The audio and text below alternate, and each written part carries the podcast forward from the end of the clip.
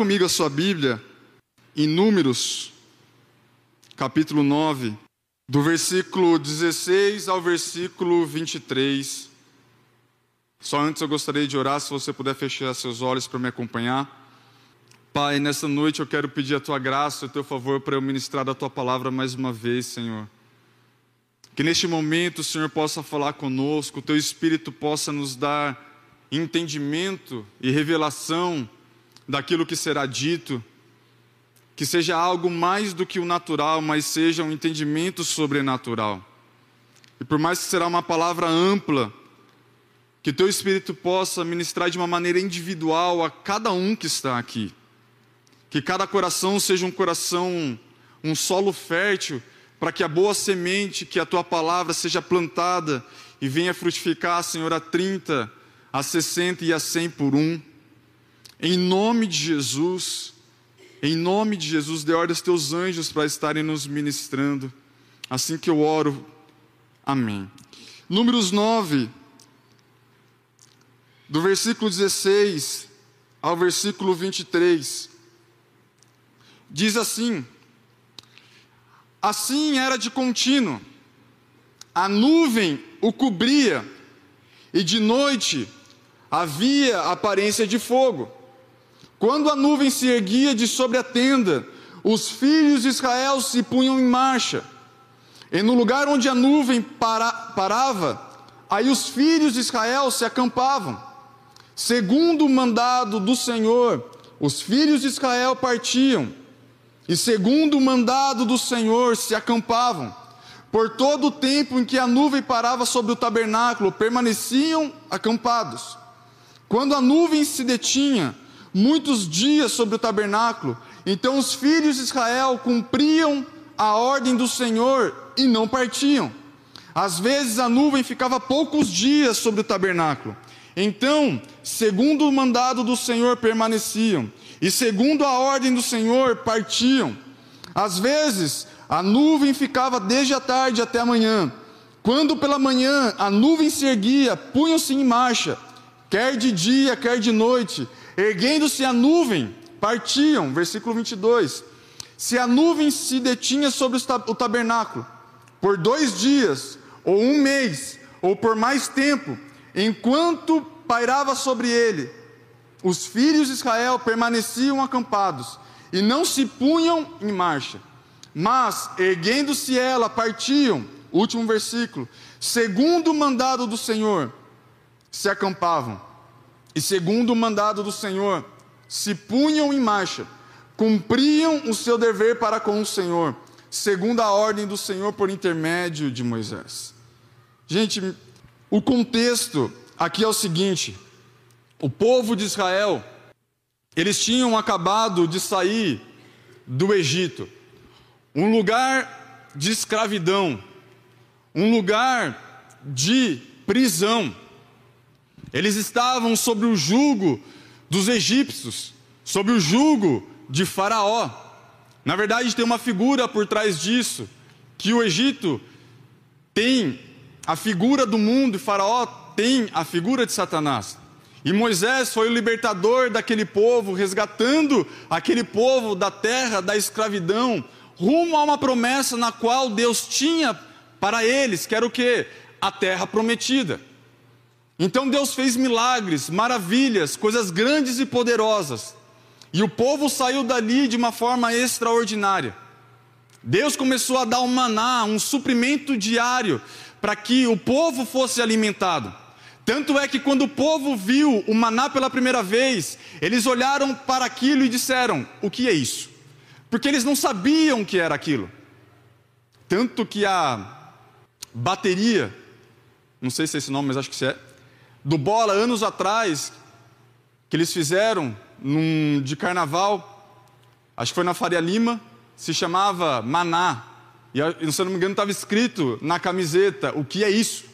Porque Maná representa, significa isso. O que é isso? Porque era algo desconhecido. Era algo novo. Então deixa eu aproveitar para falar o que não estava pensando aqui, mas vou falar. Deus vai te levar para coisas novas e onde você vai parar e vai perguntar assim: o que é isso? Talvez vai ser um momento novo na sua vida e você vai parar e vai olhar assim: Deus, as coisas estão mudando, as coisas estão transicionando. E nesse momento a gente precisa confiar no Senhor. Neste momento a gente precisa entender que Deus ele está conosco, porque é uma promessa de Deus para com a gente que é: eis que estarei com vocês todos os dias até a consumação do século. Então, que eles não tenham medo do novo. O novo é algo desconfortável muitas vezes. É algo na qual vai requerer uma nova postura e um novo posicionamento da minha e da sua parte. Porque para algo novo chegar na nossa vida, certamente Deus já está trabalhando uma maturidade no coração da pessoa. Mas também um novo posicionamento se espera. Quer ver um exemplo disso? José, quando ele estava preso Gente, quando ele se apresentou diante de Faraó, sabe o que fizeram com ele? Levaram ele para uma barbearia.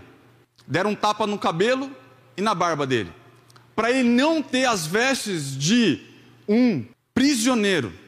Ou seja, a postura dele, mesmo que fosse algo externo, teve que começar a mudar. Então, quando Deus nos está nos levando para algo novo, tem coisas, e principalmente dentro do nosso coração, que precisa mudar atitudes, posicionamentos, postura.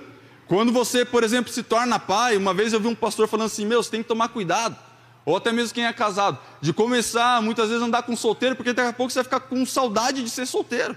Os solteiros viram a madrugada, gente. Esses dias a gente fez algo lá no domingo de manhã, tinha gente que estava nem dormiu. Agora, quando você é pai, você só acorda na noite quando seu filho acorda. Mas você vai dormir cedo, porque você sabe que você tem a responsabilidade de e não, de não ser mais como jovem, de virar a noite inteira e algo desse tipo. Ou seja, para novas fases, você vai precisar de uma nova postura.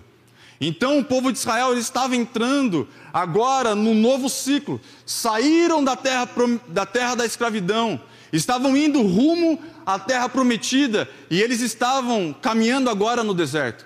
Deus supria eles através do maná. E juntamente com o maná, Deus também deu a lei para que o povo não ficasse sem instrução e sem direção.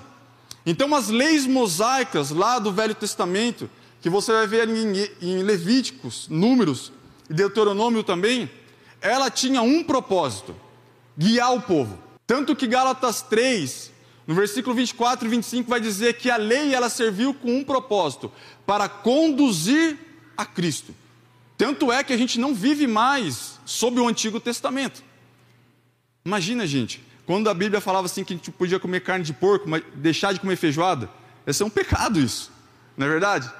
Então a gente não vive mais sobre o Antigo Testamento. Sim, temos as leis da nova aliança. Tem coisas na qual Deus espera que nós venhamos a cumprir por sermos cristãos. Mas Deus deu a lei para que eles tivessem um direcionamento, uma instrução. Tanto que a Bíblia vai dizer que a lei ela serviu como um aio. Aio significa tutor. Essa palavra aio quer dizer, no original, um condutor de uma criança. Então, a lei serviu no Antigo Testamento para algo, para conduzir o povo como se fosse uma criança, até que viesse o tempo de Cristo e não precisasse mais da lei do Antigo Testamento. É para isso que Deus deu a lei ali ao povo de Israel. Mas, além do maná, além da lei, Deus deu algo extraordinário para eles, que foi o texto na qual nós lemos juntos aqui. Se você ficou confuso enquanto nós lemos, só preste atenção em mim que você vai entender. Nesse texto, onde nós estávamos lendo, Deus deu algo para o povo, que iria conduzi-los por onde eles iam andar. E a forma que Deus escolheu para isso foi como, gente? Uma nuvem. E esse texto inteiro que nós lemos só disse sobre isso, de uma nuvem, que quando a nuvem se levantava, o povo partia. E quando a nuvem ela acampava, ficava parado num lugar, o povo parava e cumpria as suas funções. As funções que é dita aqui são dos levitas. Que, imagina, o tabernáculo tinha que ser montado. Quando a nuvem levantava, acho que os levitas pensavam: o chefe mandou agora a gente trabalhar um pouco. Fora o que eles já faziam quando a nuvem estava parada. Eles tinham que desarmar todo o tabernáculo. Tinham três clãs dentro da tribo de Levi. os coatitas, os gersonitas e os meraritas, cada um tinha a sua função, como por exemplo os coatitas, eles levavam as, os utensílios do tabernáculo nos seus ombros. Então a arca da aliança eles tinham que levantar, eles tinham que levar, a arca subiu, eles montavam, e eles tinham que levar, a arca pousou, eles tinham que armar o tabernáculo novamente para cumprir as funções ali de sacrifício para remissão de pecado. Então, queridos, Deus decidiu algo importante que é o que eu quero falar com vocês hoje. Guiar o seu povo, e isso desde o Antigo Testamento. E a gente precisa trazer para nós hoje que estamos na nova aliança e entender que Deus, ele deseja continuar guiando o nosso coração. Só que hoje nós não temos mais uma nuvem. Você sair, acordar no dia seguinte e vai ver para o céu e você vai ter uma nuvem se levantando agora para você seguir ela. Não. A gente tem algo muito maior e muito melhor que Deus decidiu colocar dentro de mim e dentro de você, que é o Espírito Santo. E é Ele que representa talvez a nuvem do Antigo Testamento, que agora vai ser a bússola para a nossa vida. Da mesma forma como o povo de Israel era guiado por essa nuvem. Agora nós temos algo que é o Espírito Santo, que é o próprio Deus, dentro de todo aquele que confessa Jesus como seu Senhor e Salvador, nele, dentro dele, e aí sim Deus deseja guiá-lo. A nuvem era um símbolo visível da presença de Deus, era algo, não era algo comum, porque durante o dia, ela tinha a sua aparência de nuvem, de nuvem. À noite ela tinha uma aparência de fogo. Eu já vi uma vez que no deserto, e é evidente que quando a gente pensa em deserto, já pensa em calor. Então a nuvem se via como algo que não ia permitir eles passarem um calor em exceção, em de forma excessa, excessiva, obrigado. À noite fazia um frio, e por isso que ela tinha uma aparência de fogo. Muitas vezes o deserto que a gente passa, Deus ele está cuidando de nós. Você já olhou para alguém e falou assim: Meu Deus, como que ele está passando aquilo? No lugar dele ele não ia aguentar. Querido, se é Deus que faz a gente sustentar coisas que a gente não ia sustentar sem a presença dele. Então a nuvem foi a forma como Deus quis guiar o seu povo. E abra comigo em Romanos no capítulo 8. Porque vai, eu vou começar a desdobrar aqui com vocês algo que eu já disse no versículo 14. Romanos 8,14 vai dizer assim: Pois todos os que são guiados pelo Espírito de Deus são filhos de Deus.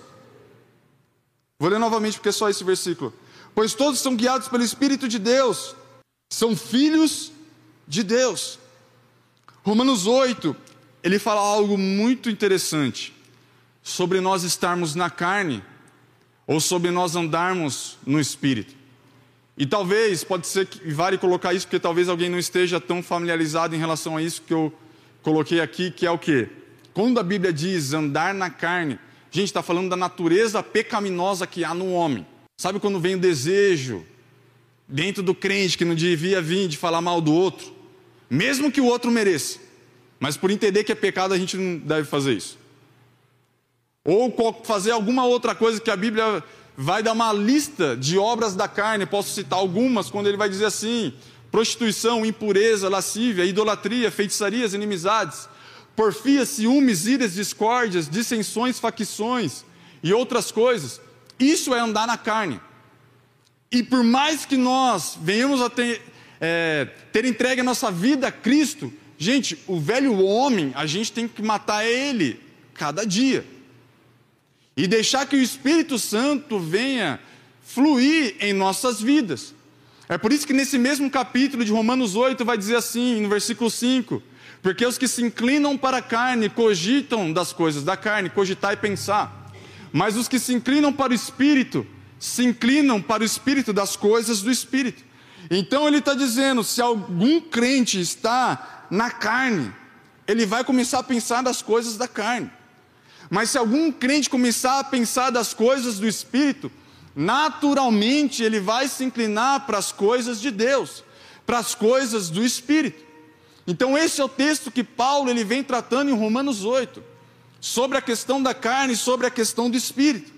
E quando ele chega no versículo 14, ele vai dizer algo que todos que são guiados pelo Espírito de Deus são filhos de Deus.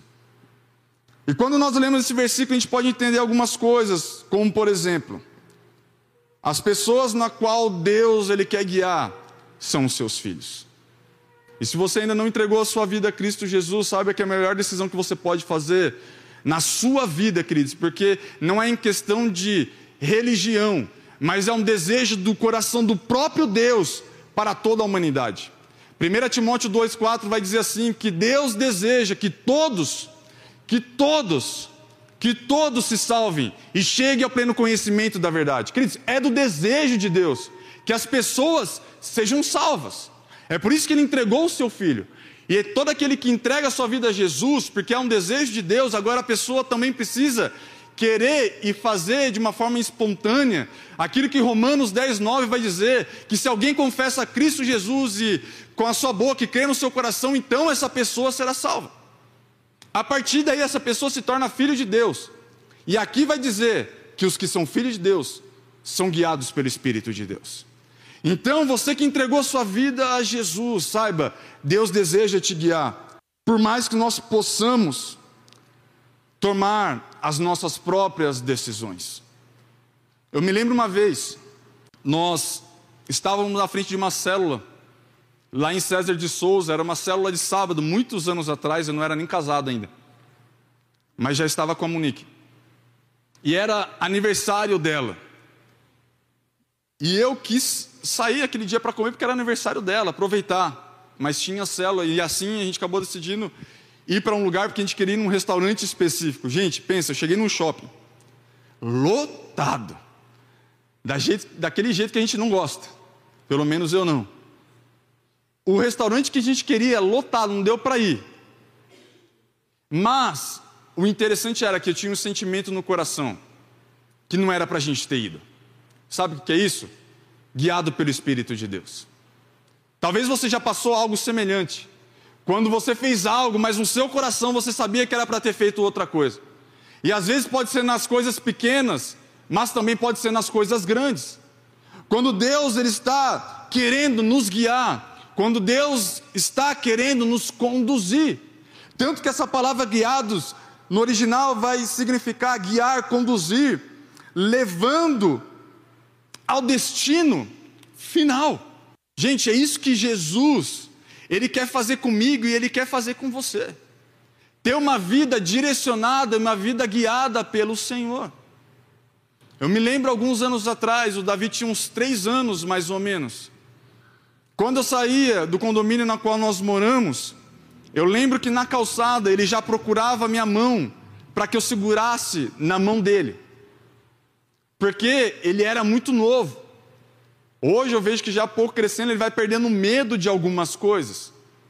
Mas ele saía, ele já procurava minha mão para segurar. E o que Deus está esperando de mim e de você, porque, gente, nós temos a escolha de poder fazer o que nós queremos.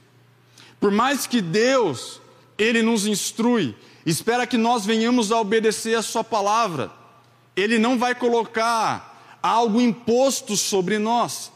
Tanto que em Deuteronômio, no capítulo 30, acho que no versículo 19, vai dizer: Deus estava falando para o povo assim: Eis que eu estou colocando, olha só, diante de você, povo de Israel, a bênção, é esse mesmo? É esse. Colocando diante de você a bênção e a maldição, pois a vida para que viva, mas ele vai falar, vai falar assim, ó os céus e a terra tomam hoje por testemunhas contra ti, que te propus a vida e a maldição. A vida e a morte, a bênção e a maldição. Só que olha o que Deus vai falar em seguida.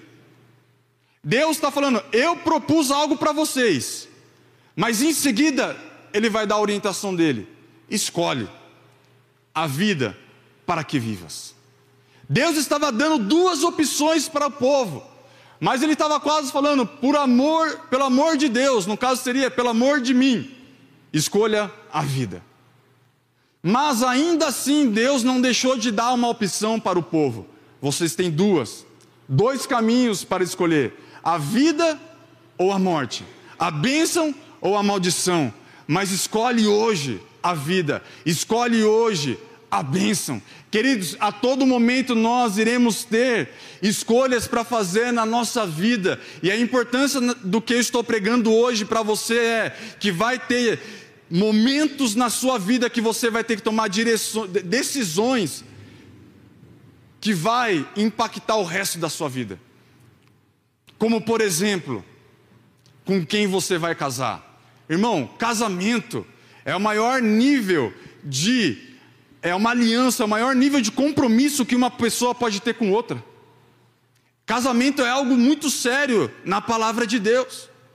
Por exemplo, o curso que você vai gastar, se você ainda não fez, os próximos quatro anos da sua vida. A cidade que você quer morar porque você acha legal e não tem problema nisso, mas às vezes Deus quer que você fique no lugar que você está, porque ainda a nuvem não se levantou. É por isso que nós precisamos aprender a ter uma vida guiada por Deus. E eu quero te falar algo: Deus ele nos guia nas pequenas coisas, como também nas grandes coisas. Eu lembro quando é, nós íamos ter o Davi, a gente soube que era menino, e a gente começou a entender que o nome dele ia ser Davi. Isso veio no coração da Monique. E uma vez eu lembro que eu estava orando, e me veio assim: o nome dele vai ser Davi, sem D no final. E uma vez eu já contei isso aqui, eu estava na Praça da Marisa. Irmão, pensa, gente, tinha bastante gente. Do nada, eu lembro que eu ouvi alguém dizendo assim, alto, parecia que era para mim, Davi. E aquilo foi somando coisas que me fez fazer o meu filho chamar Davi. Pode parecer coisa pequena, mas eu quero te dizer: talvez aquilo que você não sabe o que fazer hoje, Deus só está esperando você se colocar diante dele para que ele te dê uma resposta. Nós agora iremos ter a nossa segundo filho. E eu estou até falando brincando, espero que seja só brincadeira, que agora minha esposa está querendo me castrar. Eu lembro que eu queria ter quatro, depois do Davi, três, agora acho que a fabricação vai parar. E aí a gente, até antes, sou muito grato por isso. O pessoal da igreja fez uma, um chá revelação que eu sei que eu nunca vou esquecer, porque foi algo que fez parte da nossa vida. Mas eu lembro que logo no início, eu lembro que eu estava orando, e por mais que eu nunca afirmava, eu guardei aquilo no meu coração, acho que era igual Maria. Quando ele ouvia, ela ouvia a respeito das coisas de Jesus e a palavra dizia assim, ela guardava essas coisas no coração. E eu lembro que eu tive uma visão enquanto eu orava, que eu falava para o Davi assim na visão: Você vai proteger a sua irmã. E eu guardei isso para mim. Tanto é que em algum momento, a gente achou que a possibilidade era de ser um menino. Por isso que eu nunca afirmava nada, porque a gente está sujeito a errar. Mas, eu me lembro uma vez que eu estava pregando numa quarta, que o culto lá é de quarta. E acabou o culto, a gente foi para casa, dormiu. E a Monique teve um sonho que eu estava no púlpito pregando, com uma plaquinha escrita, era assim, se eu não me engano, menina. E a gente vai somando essas coisas. E a gente pergunta por que, que Deus ele mostra algo antes? Porque Deus, ele faz. Eu falei, Deus, o senhor já sabia que iam fazer um chá revelação. E foi muito legal, gente. Eu vou guardar, tem as fotos comigo. Mas por que, que Deus faz isso? Você que está querendo casar, isso é super importante. Presta atenção em mim. Cadê os solteiros aqui de novo? Só para lembrar que você é solteiro, eu sou casado, amém? A Bíblia vai, dizer algo para você. 1 Coríntios 7, versículo 39. Ele está falando especificamente para as viúvas. Mas a viúva não deixa de ser um solteiro. Você pode casar com quem você quiser, mas somente no Senhor. Gente, você pode casar com quem você quiser, com o cara mais bonitão, com o cara mais feião, mas desde que ele seja crente. É isso que a Bíblia instrui. Você pode fazer diferente disso? Você pode fazer diferente disso. Deus, ele não vai impor nada sobre ninguém. Mas é isso que a Bíblia orienta. Mas, o que custa se em algum momento você num culto, sem intenção nenhuma, você vê alguém que te chama atenção. Gente, isso não é pecado, tá? Ainda mais você que quer casar. Não custa nada, irmão. Você orar para ver se Deus está nisso. Eu não estou dizendo que isso que acontece com todo mundo. Mas creio que em determinadas circunstâncias, Deus ele fala. Eu lembro quando a Monique me procurou. Quer dizer, quando ela dava a entender, graças a Deus que ela não está aqui hoje, eu posso contar minha versão da história, amém? Ela tinha, eu percebia que ela tinha um interesse em mim, mas eu não queria nada. Tanto que eu lembro que talvez em meados de agosto, setembro de 2011, eu tive um sonho. Que a Catholic, eles estão lá em Portugal agora, que estavam antes em Beritiba, falava para mim: vai, ora com ela logo. Irmão, sabe o que eu fiz? Não fiz nada, porque eu não queria. Mas aos poucos, Deus foi fazendo coisas que só Ele faz. Eu voltava de São Paulo, ela voltava de Suzano, eu encontrava ela no trem, irmão. Eu não lembro o horário que era, eu lembro que era de dia, mas já estava mais para o fim do dia do que para o início. E meu coração começou a se inclinar para isso. E eu comecei a perceber que Deus estava no negócio. Então não custa nada você orar, por mais que o que Deus coloca para nós é: você pode casar com quem você quiser, mas somente no Senhor. Então, que possamos entender que Deus, Ele deseja nos guiar. Abra comigo em Salmos, no capítulo 32. O salmista, ele vai dizer um versículo que eu gosto muito. No versículo 8, no versículo 9. Vai dizer assim: Instruir-te-ei e te ensinarei o caminho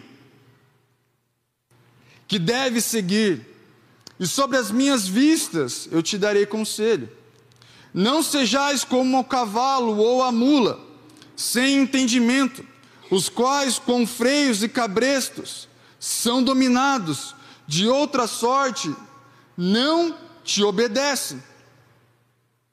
Aqui há uma promessa de Deus para mim e para você.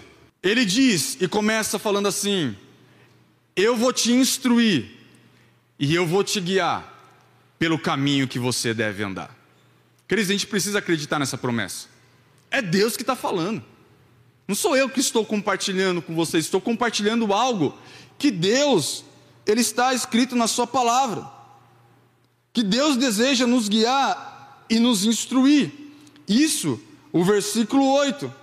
E ele vai dizer que é no caminho que nós devemos seguir e que sobre as vistas dele, ele vai nos dar conselho.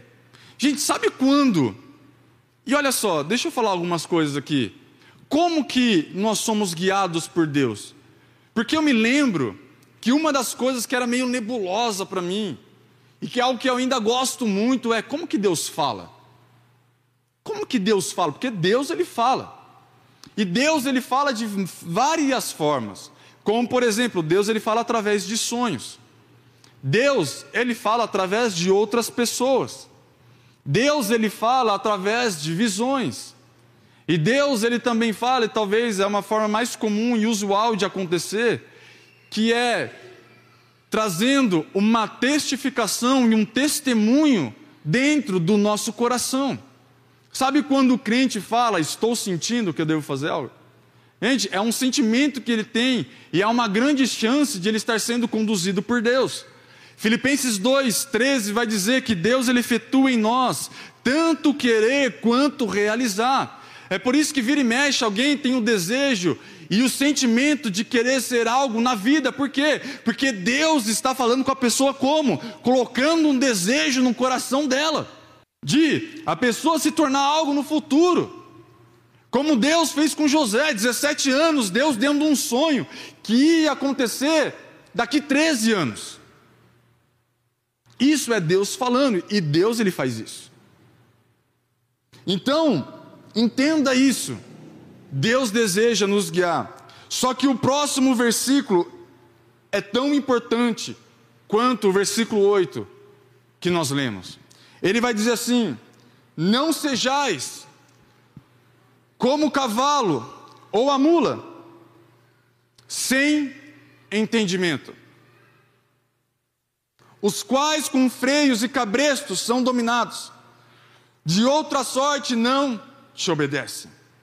Primeiro, no versículo 8, ele vai dizer: Eu quero te instruir, eu quero te guiar o caminho que você deve andar. Mas, ele vai falar também: não seja como o cavalo ou como a mula. Por quê? Porque esses animais, eles precisam de cabrestos. Para quê? Para que eles sejam guiados. E algo que Deus ele não vai fazer, que é algo que eu já estou falando com vocês é colocar um cabresto em nós para dizer, talvez algum eu poderia até reproduzir e fazer assim, para cá. Por mais que uns tenha é cavalo mesmo. Ele não vai fazer isso, irmão. Ele não vai fazer. Deus ele é, sabe o que a Bíblia vai dizer? Que o amor de Cristo ele nos constrange. Que Deus ele vem com um amor, até nas coisas que é difícil muitas vezes a gente render. Sabe quando a gente tem aquele sentimento, peça perdão para outra pessoa, eu não, vou, eu não vou perdoar nada, é ela que errou. Ela que vem pedir perdão para mim, mas a Bíblia vai dizer: se você trouxer a sua oferta, e enquanto você está vindo, você se lembrar de que alguém tem alguma coisa contra você, deixa a sua oferta de lado e vai se acertar com a pessoa, aí você volta e entrega a sua oferta. O quanto depender de nós, tem de paz com todos os homens. Você, nós não devemos nada a alguém, exceto o amor. E talvez alguém lembrou de uma outra pessoa que você tem que pedir perdão. E talvez quem está errado é ela, não é nem você. Porque isso faz os crentes levarem uma amargura no seu coração.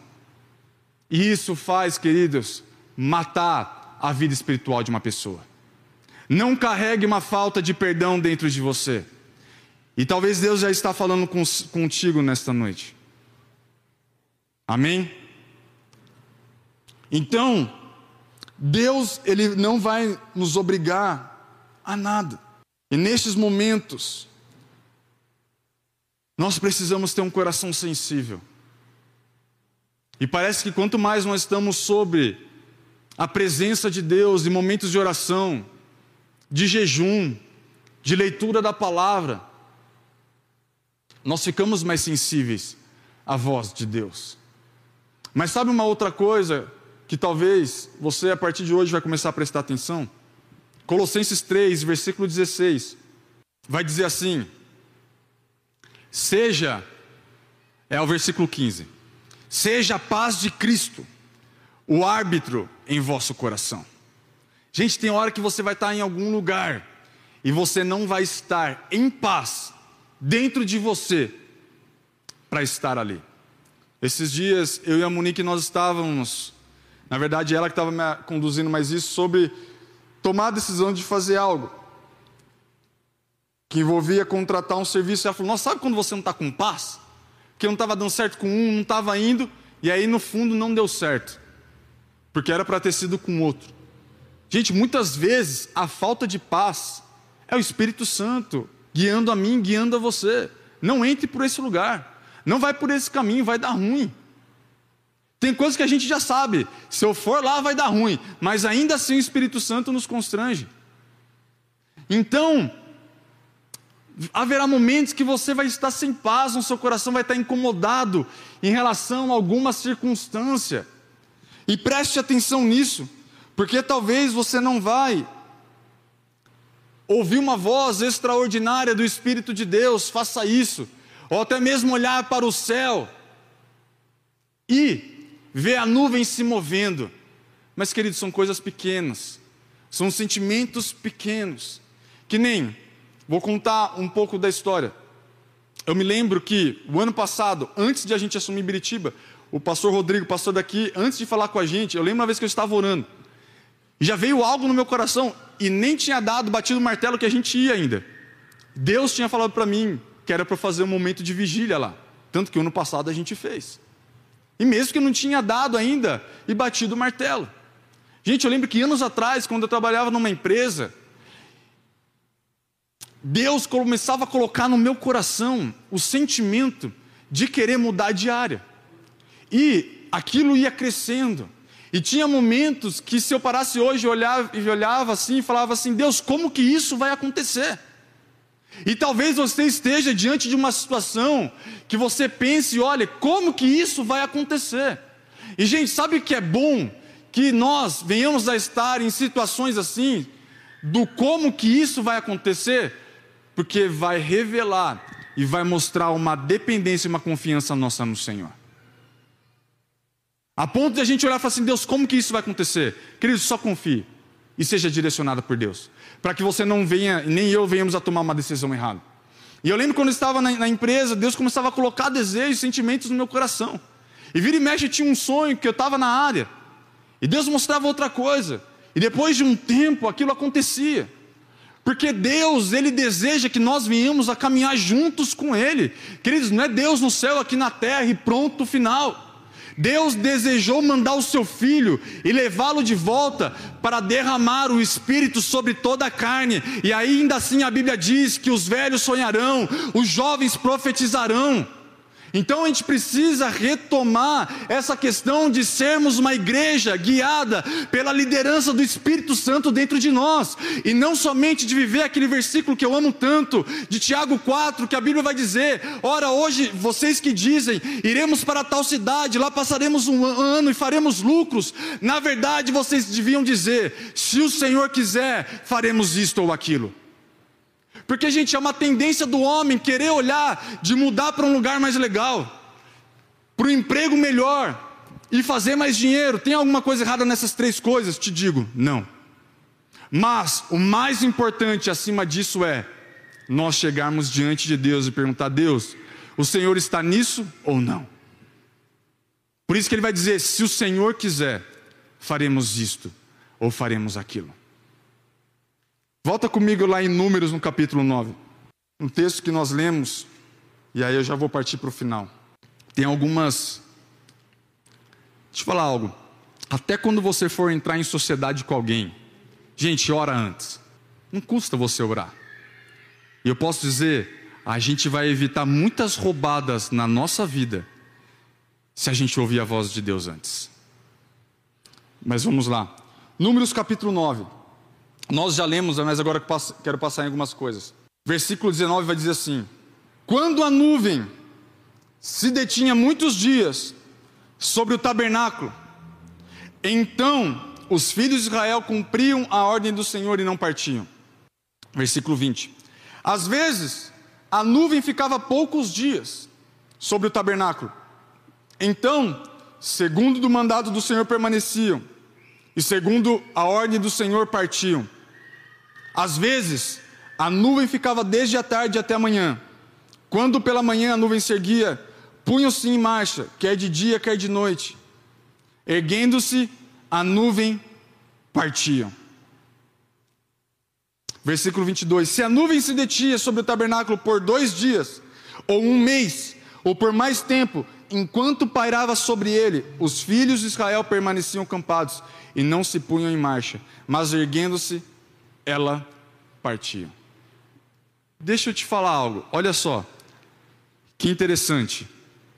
A Bíblia vai dizer que, e vocês entenderam isso, a nuvem se levantava, eles andavam. As nuvens pairavam, eles paravam. Só que aqui vai dizer algo. Se ela durasse dois dias, eles se movimentavam em dois dias. E depois vai dizer assim: se for dois dias, ou um mês, ou por mais tempo, independente quanto tempo fosse, eles só iriam se movimentar no momento que a nuvem se erguia. Gente, tem áreas da nossa vida que tem coisas que vão ser rápidas. E Deus vai nos guiar especificamente para aquilo de uma forma rápida. Mas tem coisas que a gente vai olhar para a nossa vida, e isso é individual para cada um, que talvez vai demorar um mês, ou vai demorar dois meses, ou vai demorar anos. E sabe qual que é a nossa tendência? Se a gente não vê as coisas acontecendo, é a gente tentar resolver com o nosso braço forte. Quer um exemplo disso clássico? Abraão. A nuvem demorou 25 anos para acontecer na vida dele. Qual que era a promessa? Que ele tivesse um filho chamado Isaac. Só que começou a demorar.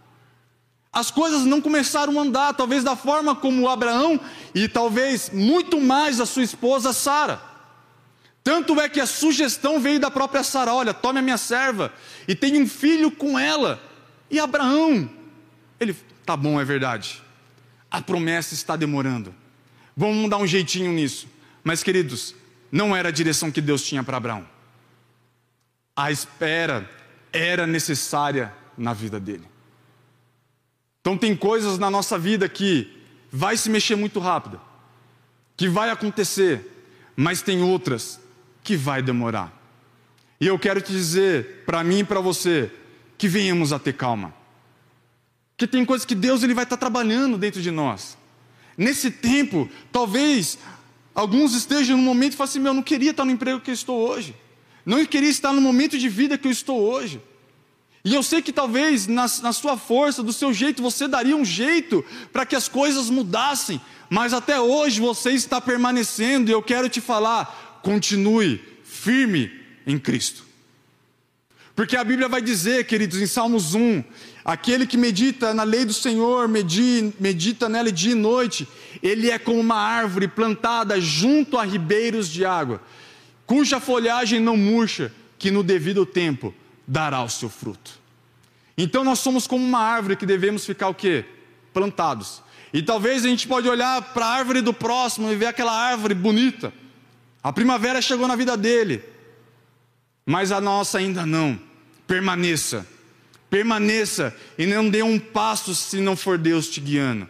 E até mais do que isso, se Deus não te deu uma direção nova, não saia fazendo algo que Deus ainda não te direcionou. Fique na revelação que Deus te deu e cumpra aquilo que Deus ele te falou. Porque é muito fácil, gente, coisas acontecerem, saírem da ordem da qual nós gostamos. Talvez uma desavença. Deixa eu te falar, igreja é algo que vai, muitas vezes, você vai ver coisas que você não quer ver. Olha para as cartas do apóstolo Paulo, ele vai, ele vai dizer assim: Olha, eu vejo que vocês têm divisões entre vocês. Uns vão dizer que é de Paulo, outro de Apolo, outro de Cristo, outro de Cefas, que é Pedro. No versículo, no capítulo 3 de 1 Coríntios, ele vai dizer assim: Eu vejo que há divisões entre vocês, porque ainda há ciúmes e contenda entre vós. Então, Coisas difíceis podem acontecer. Talvez dentro do seu trabalho você está falando: eu vou sair daqui, eu vou chutar o pé. Não saia, porque talvez Deus não quer que você saia. Mas permaneça, queridos, e confie no Senhor. Porque muitas vezes a gente vai querer fazer algo da nossa força, do nosso jeito, mas que a gente venha ter um entendimento. Eu não vou me mexer até a nuvem se levantar, porque eu sei que Deus está comigo e Deus não deixou de me guiar. Nesta noite eu quero que você saia daqui com algo no seu coração, queridos. Até para você que ainda nunca ouviu a voz de Deus, que você possa ter o seu ouvido destravado, porque Deus deseja te guiar cada dia mais. E até para você que já tem uma vida guiada por Deus, que você possa ter uma revelação nova, que você possa ter uma instrução nova, porque Deus deseja falar conosco, e Deus deseja guiar a sua igreja, e Deus deseja guiar os teus filhos, porque todos aqueles que são filhos de Deus são guiados pelo Espírito de Deus. É isso que Deus deseja para mim e para a sua vida. Termos uma vida direcionada. Eu acho que eu não terminei de falar, mas agora nós iremos ter a nossa segunda filha, graças a Deus. Eu não sei se minha esposa ainda está decidindo se vai ser parto normal, já, ela já mudou umas 500 vezes já. Ou se vai ser na cesárea. Eu sei que se for parto normal, acho que vai ter um outro médico para precisar me segurar lá, porque com sangue eu não dou certo. Mas, eu lembro que aos poucos, eu não falei isso não, né? Acho que não. Deus começou a dar um nome para a gente. E engraçado que começou com a Monique de novo. Esther. E aí, vira e mexe acontecia alguma coisa. Uma vez eu entrei numa célula online, só entrei só para dar uma olhada e sair. O tema era Esther. Aí um dia uma postagem no Instagram de um dos bolas, só estava escrito assim embaixo, Esther. Mas gente, a gente é crente. E crente tem a primeira, segunda, terceira, quarta confirmação e precisa da quinta ainda. Mas até que um dia teve outro algo antes que eu estava pegando e a Monique depois me contou que ela falou que enquanto eu pregava, ela pensou em perguntar para uma pessoa que estava naquele dia no culto que nome que ela achava, no caso era ele, que achava legal. E no final do culto, ela estava conversando com uma outra moça, uma mulher, acho que era até sobre o nome, e essa outra pessoa na qual ela tinha pensado durante o culto, que ela devia ter perguntado o nome, entrou no meio, eu acho que o assunto já era o nome do filho, e ele falou assim: Esther. Aí, para não bastar isso, o último, acho que para fechar com chave de ouro. Eu lembro que a Monique teve um sonho, foi recente esse, que uma pessoa falava assim, um homem, Esther. Aí, irmão, aí não tem mais para onde a gente falar que Deus não está no negócio. E eu não estou dizendo que precisa ser assim. Talvez você tenha tido uma revelação que eu não tive. E isso foi algo específico para você. Mas eu quero te dizer: Deus te deseja guiar nas pequenas coisas.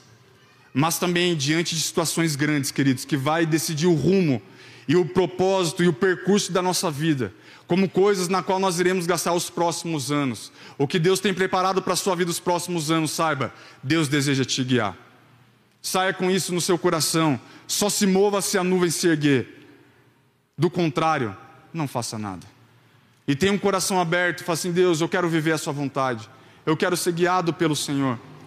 Amém? Feche seus olhos, gostaria de orar com você. Nessa noite, antes de orar com toda a igreja, eu gostaria de fazer uma oração para você que ainda não entregou a sua vida a Cristo Jesus. E durante a mensagem eu falei algo que é o desejo do próprio Deus que todos venham entregar a sua vida a Ele.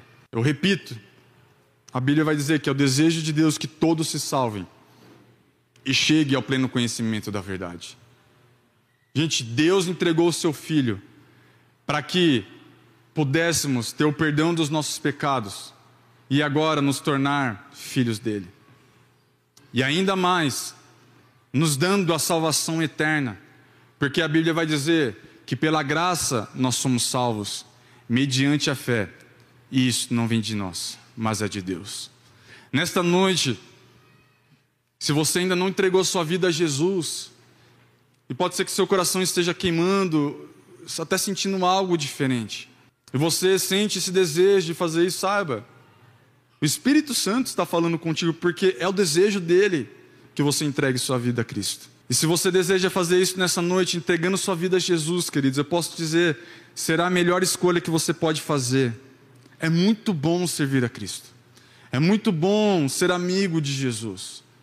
E nesta noite, eu gostaria que você fizesse uma oração comigo, entregando o seu coração a Deus, confessando a Jesus como seu único e Senhor do seu coração e da sua vida. Amém? Se você deseja fazer isso, repita uma oração comigo dizendo assim: Senhor Jesus, nesta noite, eu quero entregar o meu coração ao Senhor.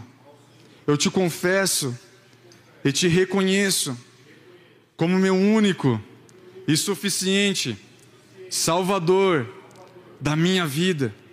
Escreva o meu nome no teu livro, no livro da vida, e que teu Espírito possa habitar no meu coração a partir de hoje. Em nome de Jesus.